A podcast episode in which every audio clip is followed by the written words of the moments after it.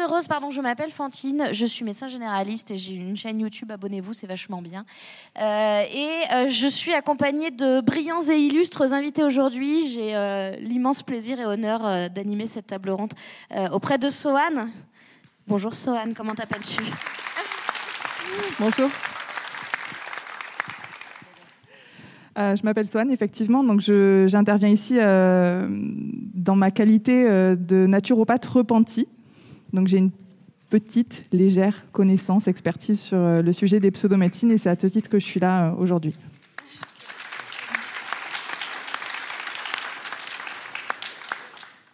Sébastien ah, Moi, je suis le meilleur ami de tricotine.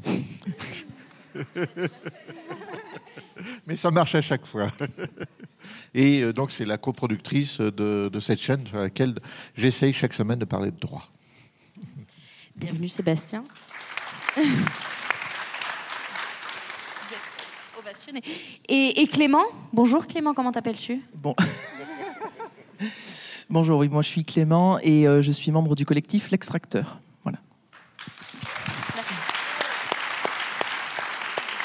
Visiblement, il n'y a pas besoin de, présenter le collectif L'Extracteur. Donc, nous nous retrouvons ici pour une heure euh, autour de, ce débat euh, fantastique. Les dérives thérapeutiques, un business juteux. Alors, je me tourne d'abord vers, euh, vers toi, Sohan.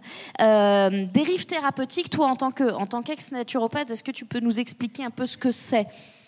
Alors, pour cette table ronde, on a choisi de comprendre ça de manière très large et d'évoquer les pseudomédecines. Vous me contredirez si. Hein voilà, donc on a choisi de parler pseudomédecine, même si c'est le terme de dérive thérapeutique qui a été choisi pour le titre. Et avant de rentrer dans des considérations de business juteux, on voulait commencer par apporter une nuance. Euh, cette nuance, elle consiste à, affirmer que le, les pseudomédecines, c'est avant tout un marché qui est très concurrentiel, sur lequel il est, dans lequel il est très difficile de se démarquer, et que, ben, force est de constater que les pseudomédecines ne sont pas un business juteux pour beaucoup euh, de ces praticiens et praticiennes. Donc ça, c'était un des premiers points qu'on voulait aborder. Euh, peut-être que vous voulez euh, ajouter des précisions Oui. en fait, ça dépend ce qu'on met dans pseudomédecine et dérive thérapeutique. Ça nous semblait en effet un petit peu trop précis. On, va parler plus généralement déjà du, un peu du bien-être et de tout ce qui est l'accompagnement, voilà, en dehors de la médecine scientifique. il faut savoir que le domaine du bien-être, c'est un secteur économique extrêmement important. Euh, en France, par exemple, les derniers chiffres de l'INSEE, euh, le domaine du bien-être, c'est quand même 300 000 entreprises et c'est 500 000 emplois. À titre de comparaison, le secteur de l'automobile, c'est 300 euh, 000 emplois. Donc ça emploie énormément de monde. Et quand on voit donc le nombre d'entreprises, le nombre d'emplois, on voit que c'est des toutes petites structures. Souvent, c'est des micro-entreprises, c'est des gens qui sont en fait seuls salariés de leur entreprise. Euh, d'un point de vue euh, du marché, en France, alors déjà dans le monde, ça représente 4000 milliards de dollars, le secteur du bien-être. Il y a une croissance exponentielle, enfin c'est 7% de, croissance par an comme secteur, donc c'est très bien. Et en France, on est aux alentours de un peu moins de 40, on est à 37 milliards, ça pèse, le, le domaine du bien-être, ça pèse 37 milliards dans l'économie française par an. Euh, pour la petite blague, ceux qui aiment dénoncer Big Pharma, l'industrie pharmaceutique, c'est 40 milliards. 37 milliards, 40 milliards, oui, on n'est pas si loin. Donc, euh, donc c'est quand même un secteur économique très important, mais comme tu le disais, euh, Sohan, c'est très concurrentiel. On, a peu de cas alors évidemment, il y a les cas emblématiques que vous connaissez, mais euh, on, a peu de cas de, vraies figures ou de vraies structures euh, qui sont devenues des, multinationales de la, du, business euh, de la dérive thérapeutique. On a surtout des individus souvent armés de bonnes intentions au départ, qui essayent de tirer leur épingle du jeu d'un marché assez difficile pour eux pour exercer ce qu'ils pensent être du soin et ce qui est souvent de la dérive thérapeutique en parlant justement, parce que j'avais préparé une introduction que j'ai oublié de faire, donc je vais me rattraper ici, en rebondissant du coup sur ce que disait Clément. Tu, parlais, des, euh, tu parlais du fait qu'il y avait, euh, y avait au final surtout des, micro-entreprises, en fait des espèces d'auto-entrepreneurs ou des micro-entreprises euh, dans le secteur du bien-être. on, en connaît certains qui ont essayé d'organiser tout ça pour gérer des plateformes de prise de rendez-vous en ligne. Euh, dont on ne citera pas forcément le nom, il ne, le mérite peut-être pas. Euh, le fun fact étant que j'ai été contactée il y a quelques semaines de cela par une personne qui souhaite, souhaite créer ce type de plateforme concurrent de celle que nous avions dénoncée tous ensemble, et qui, m'a contacté pour me demander mon avis. pour faire la même chose en fait, mais en mieux et surtout en plus légal. Ce qui nous a donc beaucoup génial. Ce qui nous a donc beaucoup fait rire. Euh, donc, euh, donc je sais pas une parce que du coup, alors Sébastien était déjà au courant. Sohan peut-être une petite réaction à ça. Donc tu sais, voilà. Donc ils ne sont pas les seuls. Il y en a d'autres qui veulent faire la même chose. Je pense que ces personnes n'avaient pas beaucoup regardé tes vidéos au préalable. Je pense. Et pourtant, trompé de destinataire. Ah oui, d'accord. ok. Ben, c'est mal barré si c'est géré comme ça l'entreprise. Donc, justement sur ces sur ces gros groupes, euh, enfin sur ces gros groupes là, les espèces de Doctolib des médecines douces, est-ce que vous pouvez en dire peut-être quelques mots? Les Anglais. Bah, c'est révélateur de, de, ce marché qui est très concurrentiel, dans lequel il est difficile de se démarquer. Donc, on cherche absolument euh, à gagner en visibilité. Donc, euh, c'est une des occupations principales d'une personne qui est actrice de, de ces milieux-là, des pseudomédecines, c'est chercher à être visible. Donc, inévitablement, on va se retrouver avec une offre commerciale qui permettrait de gagner en visibilité? Oui, alors si on est sur les grosses structures, même si ça ne représente pas le, gros du problème, il euh, y, a eu une enquête que je vous conseille euh, toutes et tous, euh, une enquête de Blast, média indépendant, sur une galaxie assez obscure qui est domiciliée en Suisse de, de Larman, c'est le nom du, du fondateur, et c'est une galaxie qui produit des newsletters en santé alternative. Il y en a tout un tas, il en existe une dizaine. Euh, euh, ils ont énormément de visibilité, c'est plusieurs millions d'abonnés à ces newsletters. Euh, ils font du dropshipping, de la vente forcée. vous payez une fois, ils, ont vos informations bancaires. Du coup, après, à chaque fois, vous cliquez sur un truc, ils vous vendent sans, le vouloir. Enfin bref.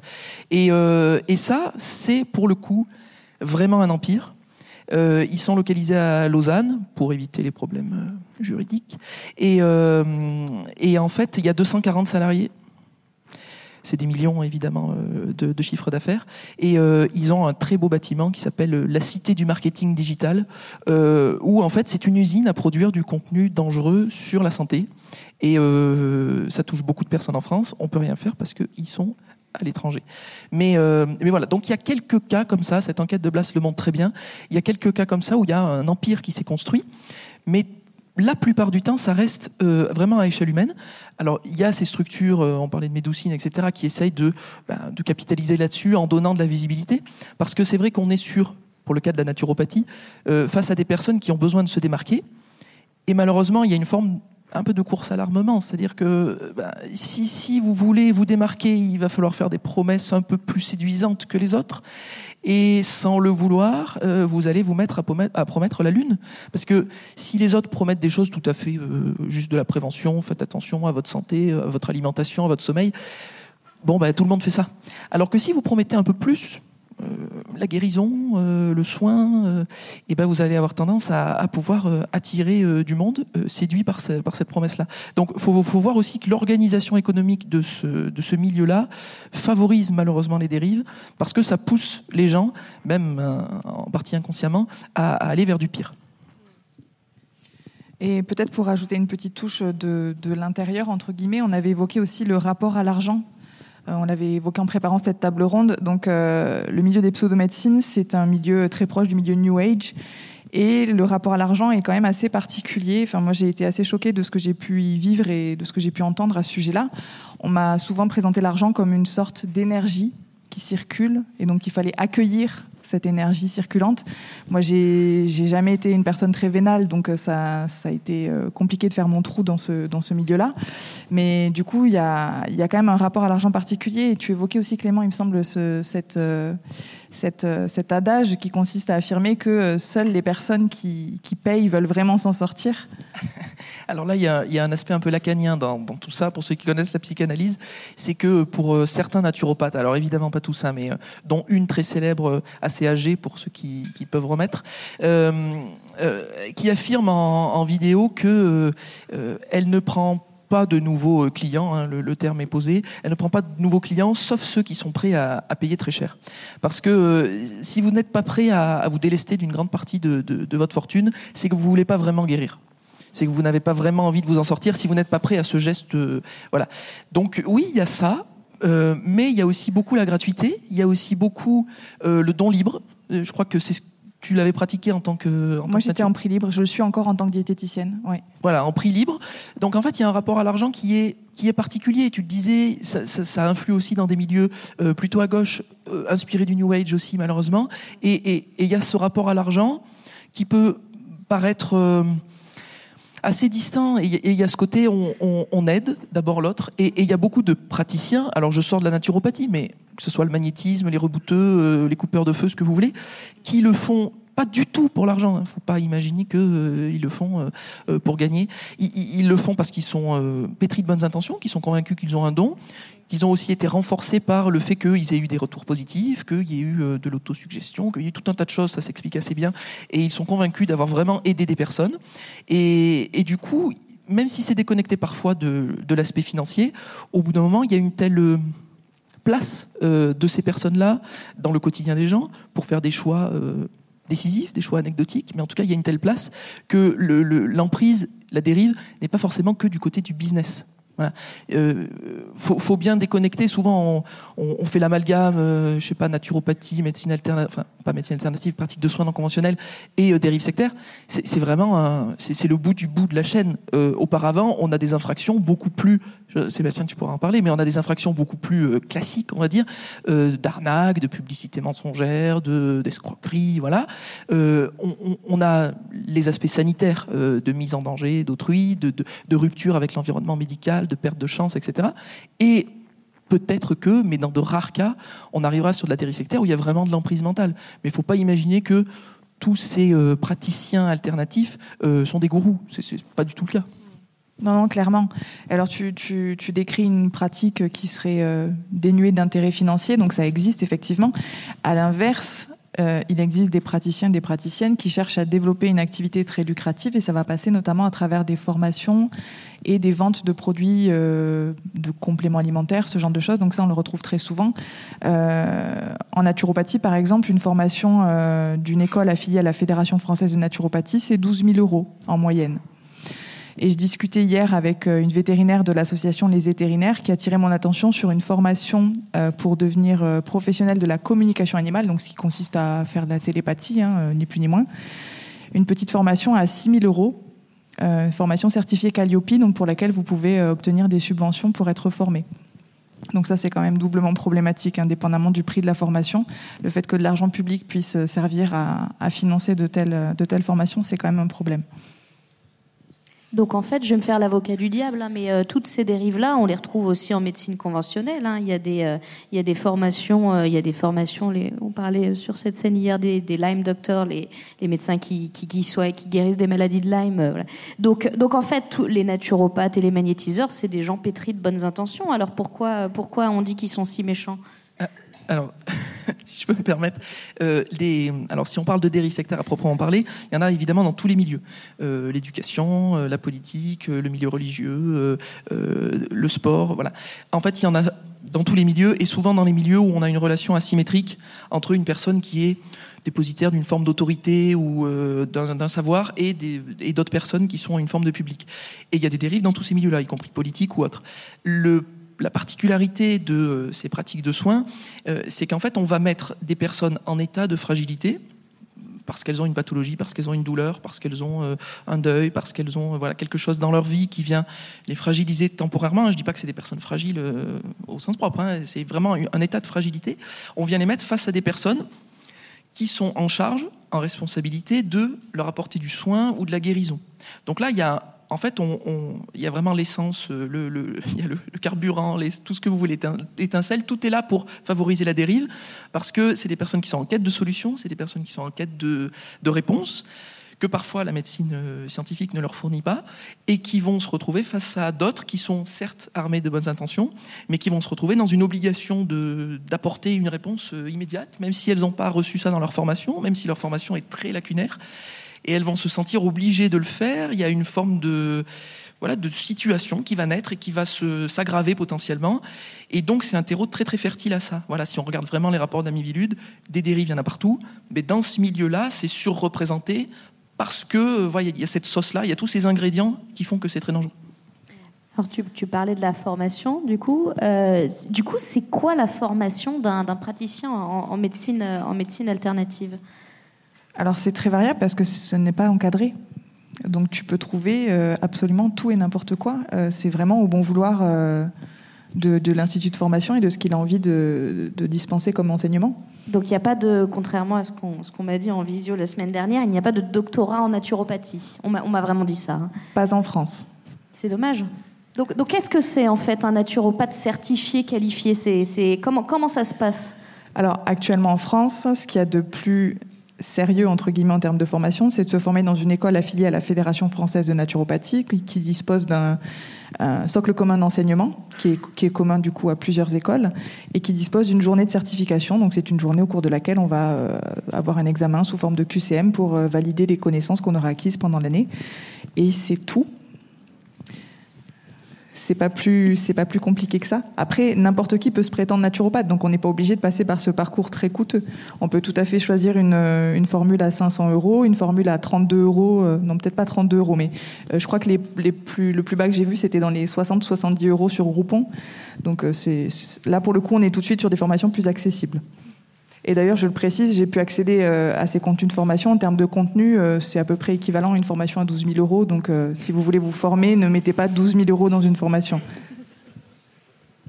Mais tu, parlais des dérives au niveau de la médecine et de ce qui peut différencier des dérives en, pseudomédecine. moi, il y a une chose importante sur laquelle j'ai envie d'insister, c'est que, par exemple, dans le milieu médical, les rapports avec les laboratoires, c'est quand même quelque chose d'assez encadré. Donc il y a quand même euh, il y a, une veille par rapport à ça, on veille au conflit d'intérêts. En naturopathie, ça n'est pas le cas. C'est-à-dire que dès la période de formation, tu es confronté à, des contenus ici des laboratoires, et d'ailleurs, c'est pas rare que des formateurs ou formatrices soient eux-mêmes représentants de laboratoires. Euh, moi, ça fait deux ans maintenant, je crois à peu près, que j'exerce plus. Je suis encore sollicitée par des laboratoires euh, quasi quotidiennement, que ce soit par mail, par téléphone, par voie postale. Euh, on est extrêmement sollicité. On a l'équivalent des visiteurs médicaux, mais avec des laboratoires de produits naturels. Et euh, on peut se voir euh, offrir des produits très facilement. Et au-delà de ça, il y a aussi un système beaucoup plus... il y, a, une collusion beaucoup plus importante dans le sens où on va pouvoir proposer des systèmes de commissionnement.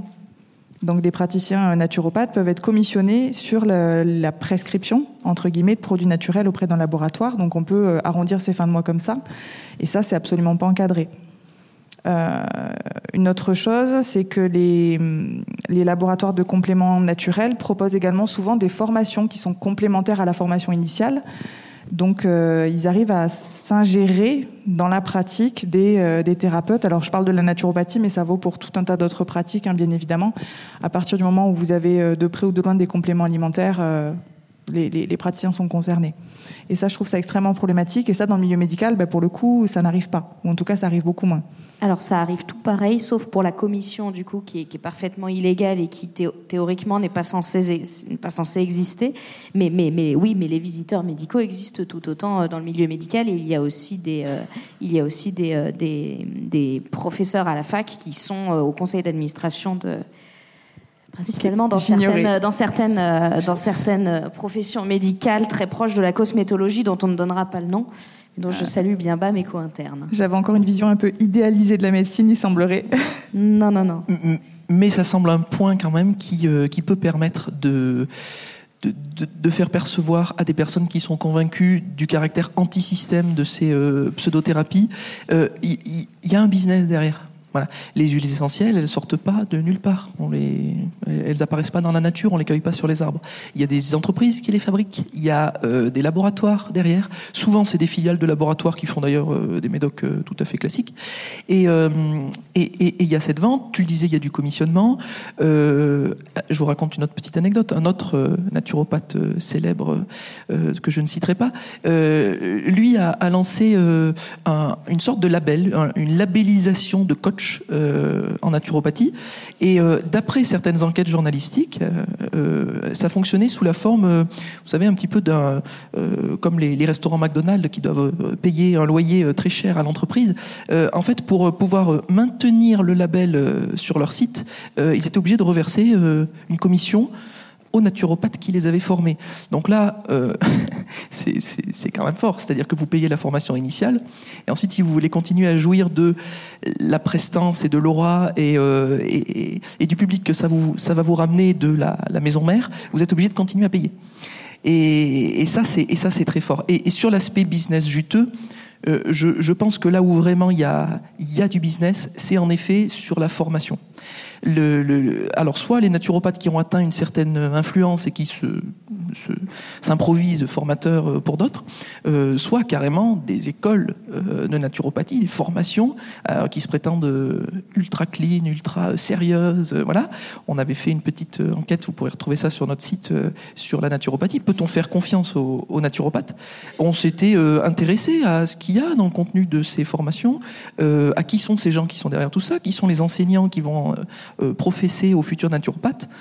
Et en fait, eh ben, je ne veux pas vous spoiler la fin, mais euh, c'est pas très euh, réjouissant et surtout c'est pas très sérieux. Voilà, euh, c'est la garantie de rien du tout ces formations, mais par contre ça rapporte beaucoup beaucoup d'argent. Tu le disais, 12 000 euros une formation on est souvent face à un public, nous ce qu'on voit, c'est des gens qui ont la trentaine, souvent des femmes qui ont euh, une carrière euh, et qui sont en reconversion professionnelle, qui, ont, qui sont en quête de sens, qui en ont marre de leur, euh, de leur job euh, salarié ou autre, et qui ont envie de, de, faire du bien aux autres, qui ont envie de, de se reconnecter à une forme de, voilà, de, de, de, de, quête de sens, et qui vont eh ben, parfois s'endetter, parfois faire des prêts pour payer cette formation et ensuite, essayer de s'installer naturopathe, ça s'accompagne parfois d'un euh, retour à la terre. On quitte la grande ville et on va, euh, on va, on va s'installer dans une région euh, presque vers chez moi, la vallée de la Drôme ou l'Ardèche, si vous connaissez. Mais il y a plein d'autres coins en France où, où il y a ces petits îlots d'ésotérisme. Et, on va s'installer là-bas. on va acheter une vieille maison, on va rénover ça et on va se lancer en naturopathie. Et en fait, là, les ennuis vont commencer à arriver parce que vous vous rendez compte que vous avez du mal à à recruter des nouveaux clients parce qu'il y en a plein en fait des naturopathes autour. Et donc ce que j'expliquais tout à l'heure, ça va vous pousser à aller vers le pire. Mais mais voilà la formation et du coup ce que ça engage derrière sur le fait de devoir euh, euh, finalement rentabiliser ce que vous avez investi à ce moment-là, euh, ça fait partie du problème. Finalement, ça profite à très peu de personnes en réalité. Du coup, ça profite aux personnes qui sont à la tête des organismes de formation, ça profite aux personnes qui sont à la tête des, laboratoires euh, de, compléments divers et variés ou d'huile essentielle. Euh, ça, profite pas. Euh, c'est un business juteux, mais pour une poignée de personnes finalement. Et donc, donc ça fait un peu peur quand même ce que vous dites, mais alors du coup je me tourne vers Sébastien. Est-ce que c'est tout à fait très légal tout ça? Moi, je suis qu'un pauvre juriste, hein, avec euh, une imagination euh, au ras du code pénal et une empathie pour les victimes analogue à celle du journal officiel. Qu'est-ce que ça veut dire? Ça veut dire que... Euh, je vous dis ça de façon drôle parce qu'il faut m'excuser d'avoir cette analyse très technique, très très pratique, hein, très très dépassionnée. On a parlé de, de dérive sectaire. Il faut savoir que la dérive sectaire n'est pas une infraction pénale en tant que telle, la dérive sectaire n'est pas interdite par le, par le droit pénal. Euh, et une image que j'aime beaucoup prendre, c'est celle de la boîte à outils. Quand vous avez un problème à bricoler, eh bien, assez souvent dans votre boîte à outils, vous avez déjà les outils nécessaires, le marteau, le tournevis euh, ou la paire de tenailles pour résoudre le problème. Sachant que quand vous choisissez euh, un marteau, vous allez finir par voir tous les problèmes qui se posent à vous sous forme de clous. Alors ça, c'est une petite image pour vous expliquer ce que je veux dire. Euh, certes, la dérive sectaire, on est là pour en parler, pour chercher à lutter contre. Ça n'est pas pour ça qu'il faut qu'il y ait une nouvelle infraction pour lutter contre la dérive sectaire. Pourquoi? Parce que ça nécessiterait de faire une définition de ce que c'est qu'une secte, et le législateur français a essayé et euh, a renoncé à trouver cette définition. Il n'a pas renoncé à la chercher, mais il a renoncé à la trouver, parce que, pour autant que je sache, d'après ma lecture justement du journal officiel débat euh, sur euh, les travaux, toute définition qui était proposée pour définir une secte définissait à presque à chaque coup également la religion. Donc, vu que la liberté religieuse est quand même une de libertés fondamentales, eh bien, euh, il y avait un, un, problème évident. Euh, c'est pourquoi on a dans notre euh, trousse à outils, on a déjà un grand nombre d'outils suffisants pour la plupart pour lutter contre les infractions que certains peuvent commettre à l'occasion de euh, ces dérives sectaires. Hein, vous voyez le, glissement de la dérive sectaire aux infractions commises à l'occasion de euh, ces pratiques de dérive sectaire. On a tout d'abord les infractions liées aux divers exercices illégaux de la médecine, de la pharmacie. Il y a d'autres exercices illégaux de profession médicale et paramédicale, tu les connais d'ailleurs mieux que moi. Et puis il y a également, si, si, si, et il y a également euh, toutes les infractions qui sont plus propres au droit des affaires. Il y a euh, la fraude fiscale, il y a euh, les abus de biens sociaux, il va y avoir les escroqueries, il va y avoir les abus de confiance, il va y avoir toute la, la législation en matière de consommation. Alors, je taquinais tout à l'heure en disant que euh, j'ai une empathie vis-à-vis des victimes égale à celle du journal officiel, parce que euh, ce qu'il faut comprendre, c'est que. Désolé, je, je, reprends ma phrase, excusez-moi, parce que mes problèmes de mémoire, je reprends ma phrase. Euh, oui, oui, tout à fait. La phrase précédente, c'était. Oui, oui je vais reprendre ma démonstration. Excusez-moi, j'ai de gra graves problèmes de mémoire à cause d'un abus de morphine depuis 10 ans pour les raisons que vous connaissez. Peu importe. Donc, ce que je voulais dire, c'est que euh, le, euh, assez souvent, la victime, ça y est, ça on revient avec la, victime, ne comprend pas pourquoi euh, l'auteur de l'infraction dont elle a, dont elle a subi les méfaits ne va être puni, par exemple, que pour fraude fiscale. N'oubliez jamais que Al Capone s'est retrouvé en tôle 130 ans pour fraude fiscale.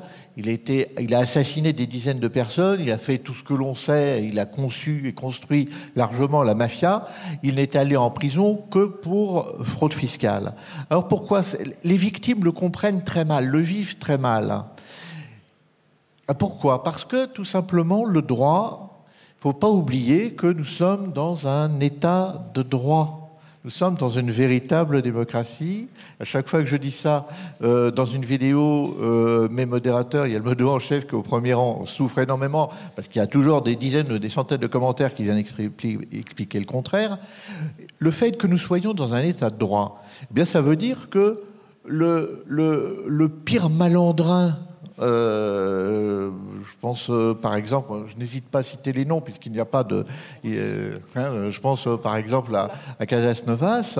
Bien, il a lui aussi, il a des droits.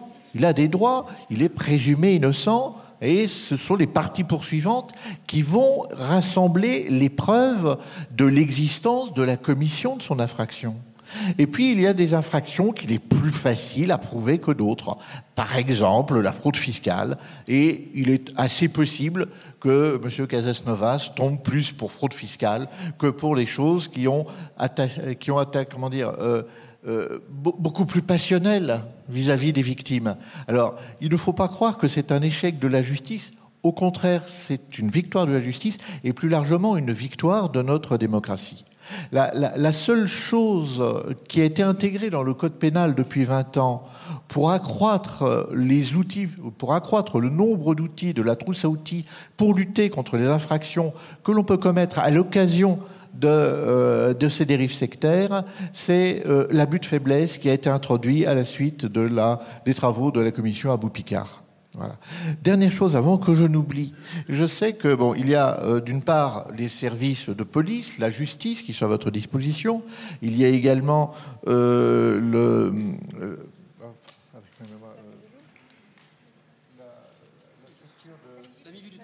La mivilude, merci, la mivilude. Voyez jusqu'où jusqu'où va mon abus de morphine. Donc la mivilude, dont on a craint euh, qu'elle euh, qu'elle ne soit en train de de, perdre ses pouvoirs et son importance. Apparemment, ce n'est pas le cas, heureusement, mais on a eu peur.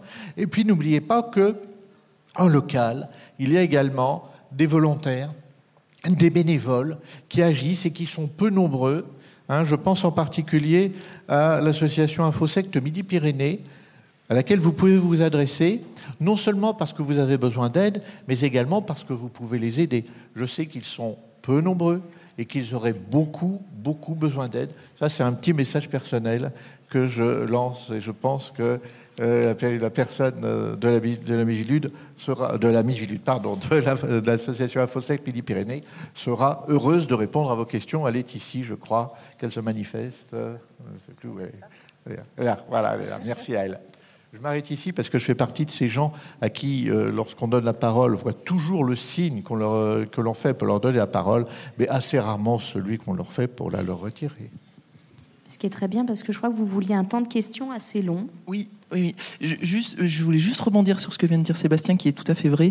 C'est très frustrant de voir euh, des, bon, des, des, figures de, cette, de, de ces pseudothérapies euh, tomber ou être euh, mis en examen pour des choses qui peuvent paraître assez dérisoires euh, vis-à-vis du mal qu'ils ont fait. Euh, je, je, vous conseille encore un article fait par d'autres journalistes, mais là c'est le Parisien, Florian Loisy, qui a fait un, un, une enquête très approfondie sur un naturopathe célèbre, Miguel Barthéléry, bras droit de la fameuse dont je vous parlais tout à l'heure.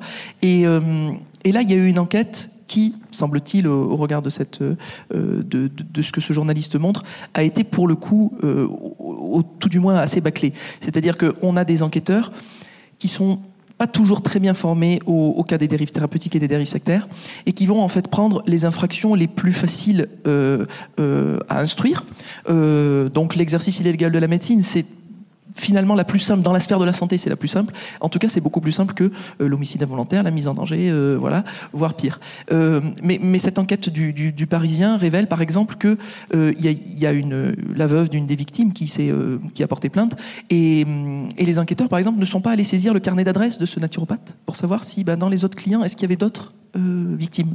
Et, et le journaliste montre qu'en fait, il y en a peut-être des dizaines. Il en a contacté plusieurs, et oui, il y a des morts et euh, ils n'ont jamais été contactés par, euh, par les enquêteurs. Donc là, il y a, y, a, quand même une question à se poser sur jusqu'à quel point est-ce qu'on va quand même prendre en considération la gravité de, de ce genre de cas et, et jusqu'à quel point on va pas euh, allez, on, va aller euh, au plus vite. Et, euh, et puisqu'il y a des infractions plus faciles euh, sur l'aspect financier, hein, si, vous connaissez, euh, si vous avez déjà eu affaire aux impôts, vous savez qu'il n'y a pas de problème pour vous retrouver si vous avez oublié de payer quelque chose.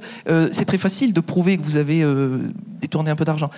par contre, pour réussir à prouver que c'est la consultation de telle vidéo à tel, moment de, votre vie euh, qui vous a euh, produit un déclic, qui a fait que vous avez refusé de prendre une chimiothérapie ou qui a fait que vous avez arrêté votre insuline euh, et que vous vous êtes mis euh, à jeûner.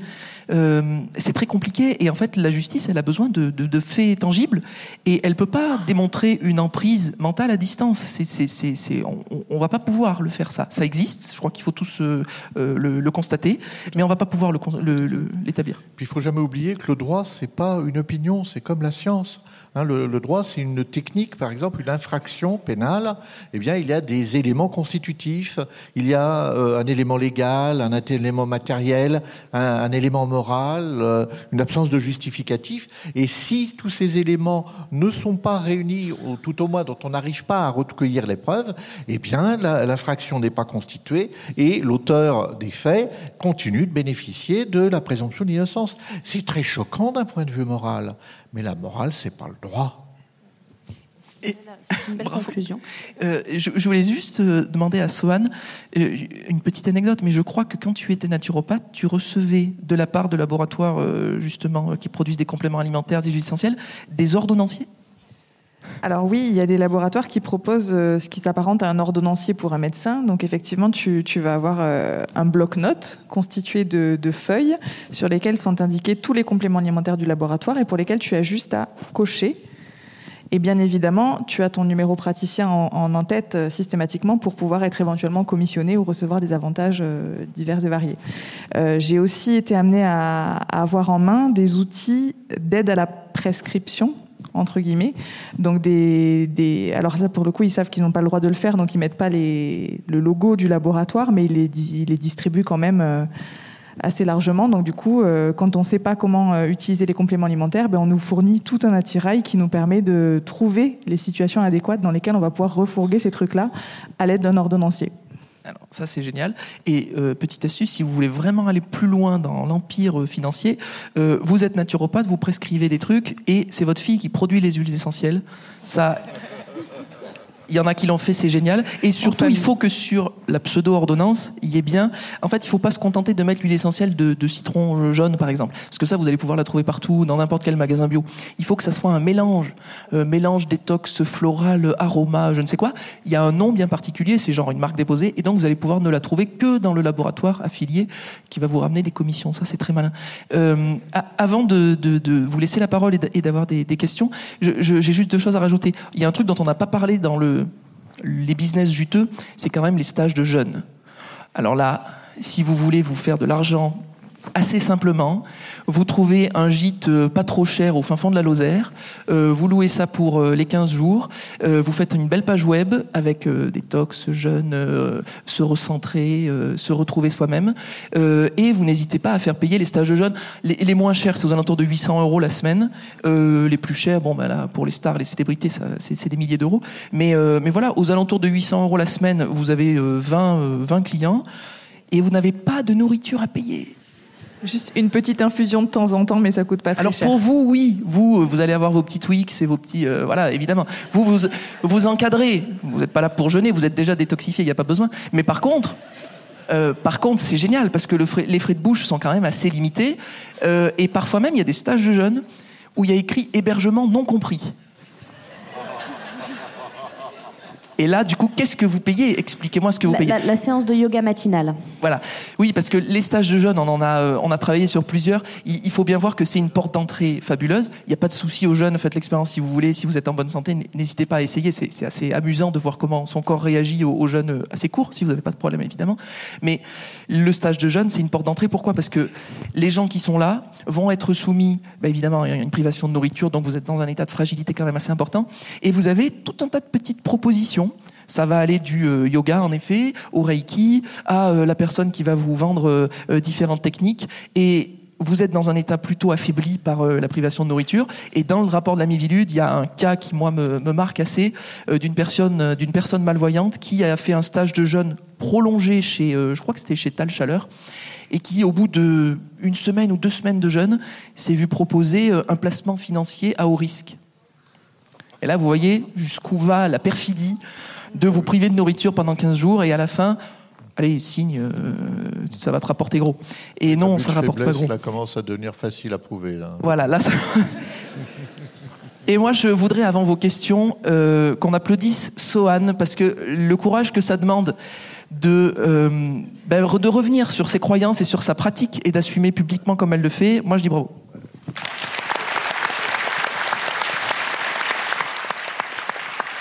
Merci. Alors juste deux petites, nuances avant de, vous, vous passer le micro. Ne faites pas de jeûne sans boire. Juste, voilà. Si vous voulez jeûner, buvez de l'eau au moins. Et, euh, les ordonnanciers euh, pré-remplis, ça existe aussi chez les médecins. Des questions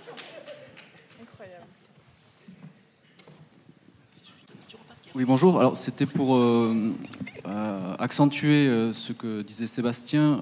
pour réunir les preuves, il y a aussi la possibilité, pour la victime ou pour la famille ou des amis qui s'inquiètent de quelqu'un, de contacter un détective privé spécialisé dans les dérives sectaires. Il y en a très peu en France. Je pense notamment à l'agence JD à Angoulême. Voilà, donc ça peut servir comme information. Et il y a le JMP, l'association Le JMP, qui propose aussi euh, des formations pour euh, comprendre comment fonctionnent les dérives sectaires et comment s'armer euh, juridiquement. Donc pour ceux qui veulent se renseigner, il y a du contenu qui existe.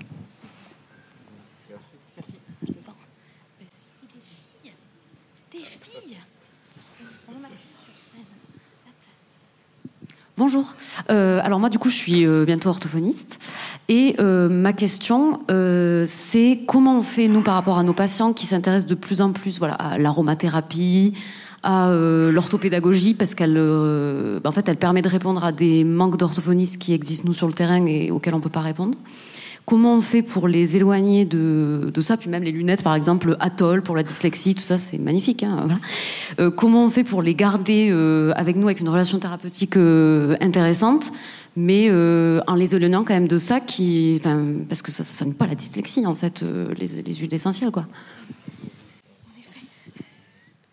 C'est très délicat. Euh, je pense qu'il faut faire en sorte de ne pas rompre la relation thérapeutique Et de toute façon, on ne peut pas faire autre chose que d'être à l'écoute des croyances de, nos patients et de nos patientes. Euh, on, peut saisir éventuellement certaines subtilités qui permettraient de rentrer dans la brèche et d'essayer d'affaiblir un peu la croyance, mais dans la réalité, c'est assez compliqué.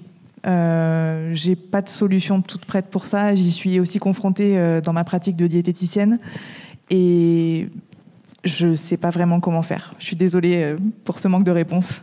Et, je ne serai pas plus euh, optimiste. Euh, je pense que en fait, on va pas pouvoir empêcher les gens de croire à, ces choses-là. par contre, on peut essayer de comprendre quels besoins ça vient remplir. pourquoi les gens se tournent vers ça On n'a pas tous une tendance naturelle à aimer ce genre de truc, mais ça vient combler un besoin qu'on a d'être écouté, d'être accompagné, d'avoir une relation euh, vraiment approfondie avec son professionnel de santé. Et, ça, malheureusement, on va pas le régler à votre échelle individuelle et dans le, cadre de votre cabinet. On va pouvoir le régler par des décisions collectives et par des orientations politiques. Et tant qu'on fera euh, ce qu'on fait avec l'hôpital, ce qu'on fait avec la médecine générale, euh, tant qu'on ira dans un toujours plus, euh, là maintenant on va euh, réduire encore le, temps des consultations euh, par les médecins généralistes, tant qu'on ira toujours dans, dans, ce faire plus de chiffres et faire moins de relations avec le patient, on va forcément envoyer des gens vers ces choses-là. Parce que ces choses-là, elles apportent euh, la solution à ce besoin-là. Euh, ce besoin d'être écouté, ce besoin de ne pas aller voir un médecin pour juste qu'il vous balance une ordonnance et euh, c'est parti. ce besoin d'avoir le temps d'expliquer vos problèmes, de parler de votre quotidien, de votre travail, de, votre, de vos enfants, de ce qui se passe dans votre foyer. Et, et, ça, toutes les études le montrent, ça, ça, soigne, enfin, ça aide en tout cas à la guérison, ça apporte un mieux-être, un mieux ça diminue les douleurs, ça c'est très bien documenté. et malheureusement, nos orientations politiques euh, nos choix euh, de société font que on, délaisse ça et du coup ça se répercute vers le secteur privé et vers des euh, escropates en tout genre qui font ça malheureusement plutôt bien puisque on leur laisse on leur laisse le soin de faire ça et ça c'est un problème.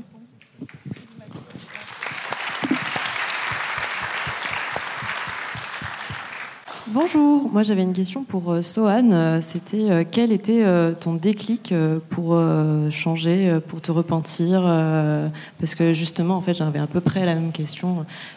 Dans mon entourage, dans mes proches, partout, c'est l'homéopathie, la neuropathie, la,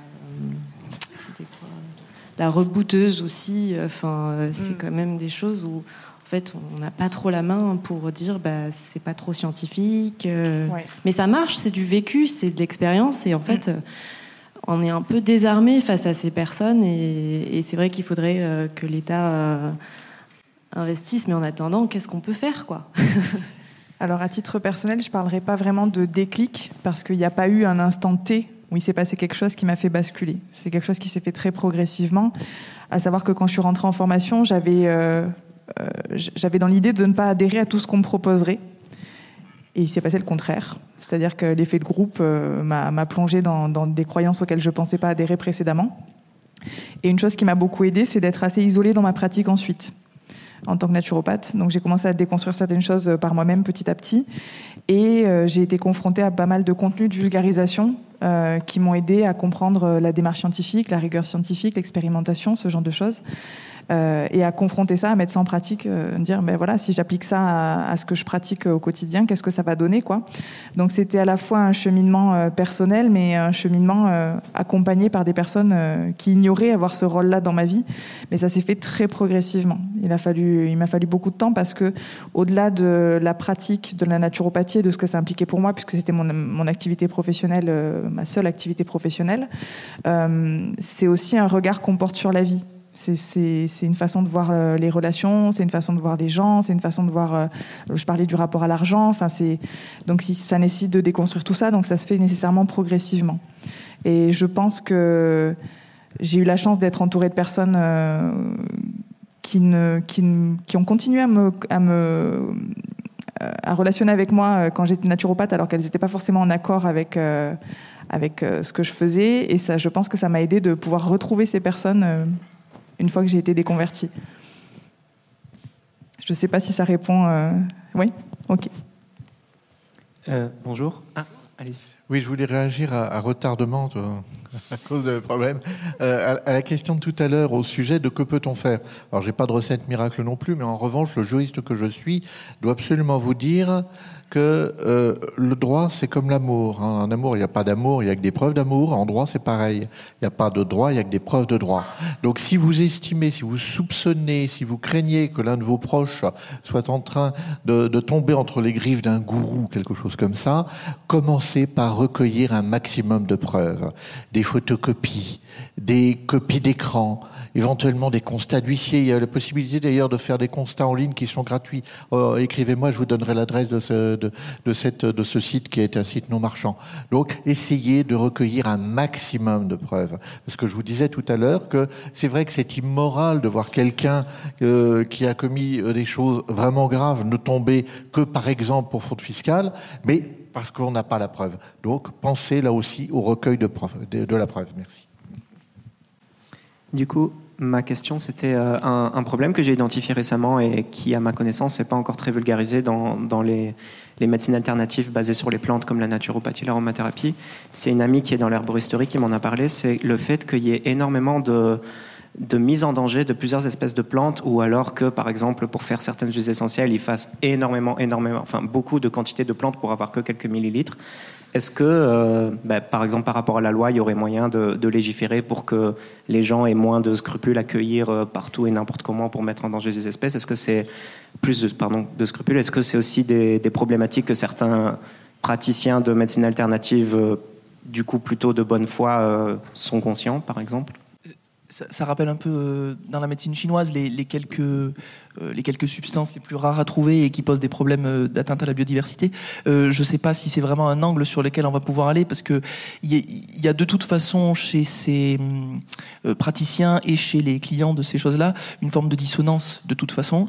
Et vous avez beau à certains leur expliquer l'aspect business, l'aspect commercial, la manière dont sont cultivées tout un tas de plantes, du moment que c'est bien vendu, que c'est bien marketé, qu'il y a un beau packaging, c'est difficile de faire prendre conscience à où sont cueillis euh, les. Je ne sais pas si on va y arriver là-dessus, mais ça peut être un angle qui est quand même intéressant.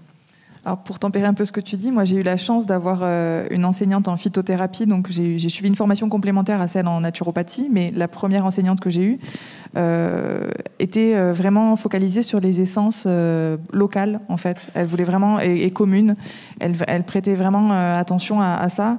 Donc j'ai été sensibilisée à ça dans le cadre de ma formation, mais je peux pas dire que ce soit représentatif de la pratique, parce qu'effectivement, quand on va, quand on fréquente n'importe quel magasin ou magasin bio ou n'importe quelle pharmacie ou parapharmacie, ce qu'on peut voir, c'est qu'il y a des, des, produits comme ceux que tu décris, du coup, qui sont problématiques et qui ont pignon sur rue et qui sont utilisés quotidiennement, quoi. Sur, sur l'aspect de légifération, je ne pourrais pas te répondre par contre.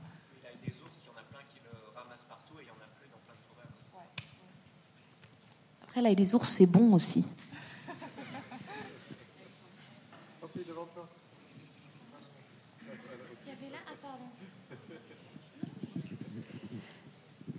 Oui, merci. Et merci, Monsieur Connevec.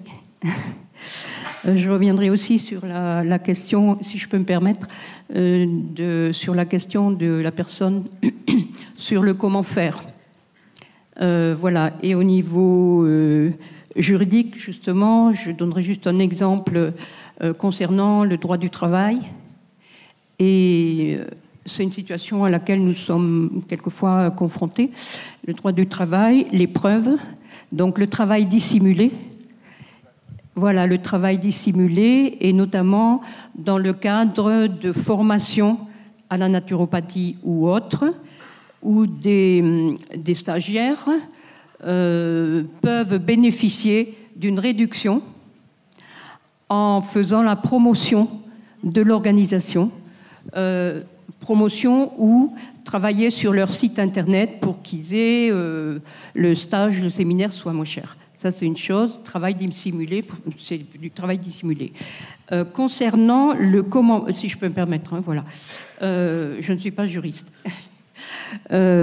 Concernant le comment faire, il y a quelquefois, souvent même, des risques de prendre des situations trop personnelles, trop frontalement, dans la mesure où, à partir d'un certain moment, la situation devient, enfin, il y a une telle pression sur les familles, sur la situation, que les familles risquent ou les organisations risquent de quitter le pays sous pression de, l'État.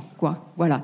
Il se trouve qu'à l'heure actuelle, euh, il y a une organisation euh, sectaire avérée euh, qui vit en communauté et je n'ai pas dit publiquement que les communautés correspondaient à des mouvements sectaires, entendons-nous bien.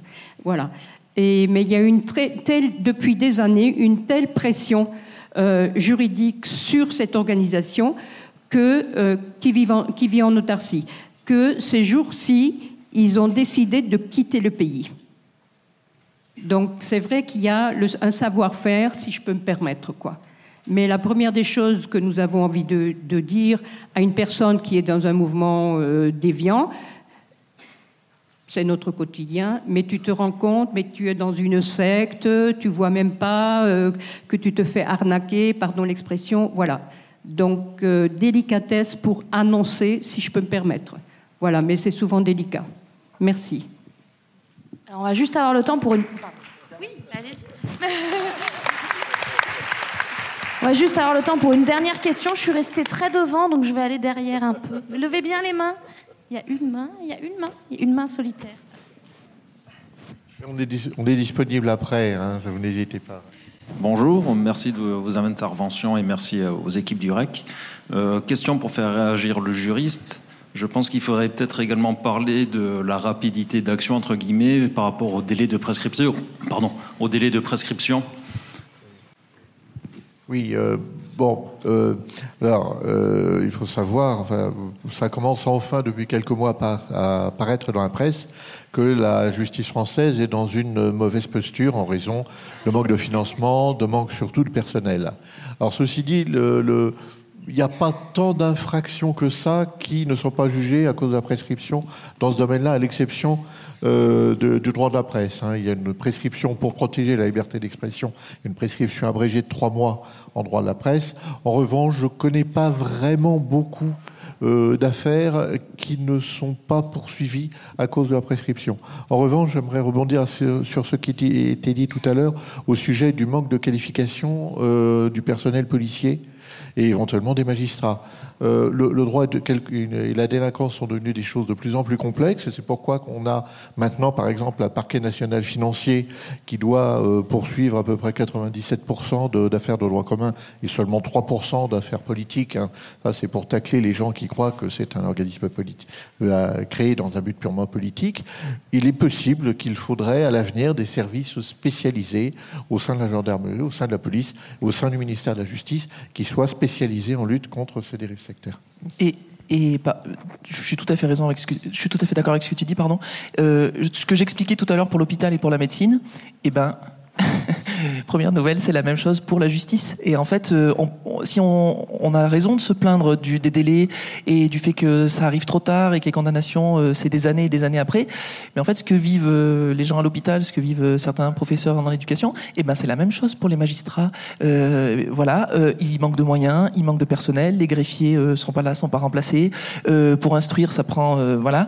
Donc, ça aussi, c'est des orientations politiques et on peut pas raccourcir les délais si on met pas plus de moyens aussi sur la justice. Voilà. Mesdames et messieurs, il nous reste 30 secondes. 10 secondes de mots de la fin chacun. Clément 10 secondes. Sohan euh, bah, J'ai des difficultés à savoir ce que je pourrais rajouter à tout ce qu'on a dit. Euh, je pense qu'il faut garder en tête que effectivement les pseudomédecines, ça rapporte gros, mais pas à tout le monde. Et il faut savoir faire preuve de nuance dans, dans les jugements qu'on peut avoir sur, euh, sur ces disciplines et sur leurs praticiens et praticiennes. Euh, veillez sur vous et sur vos proches et essayez de faire diffuser le maximum les travaux du REC. Mesdames et messieurs, Sébastien Canévet de la chaîne YouTube Vous avez le droit, Sohan Tricoire de la chaîne YouTube éponyme et Clément Bastille de la chaîne YouTube L'Extracteur. Abonnez-vous à ces trois chaînes. Merci, merci beaucoup.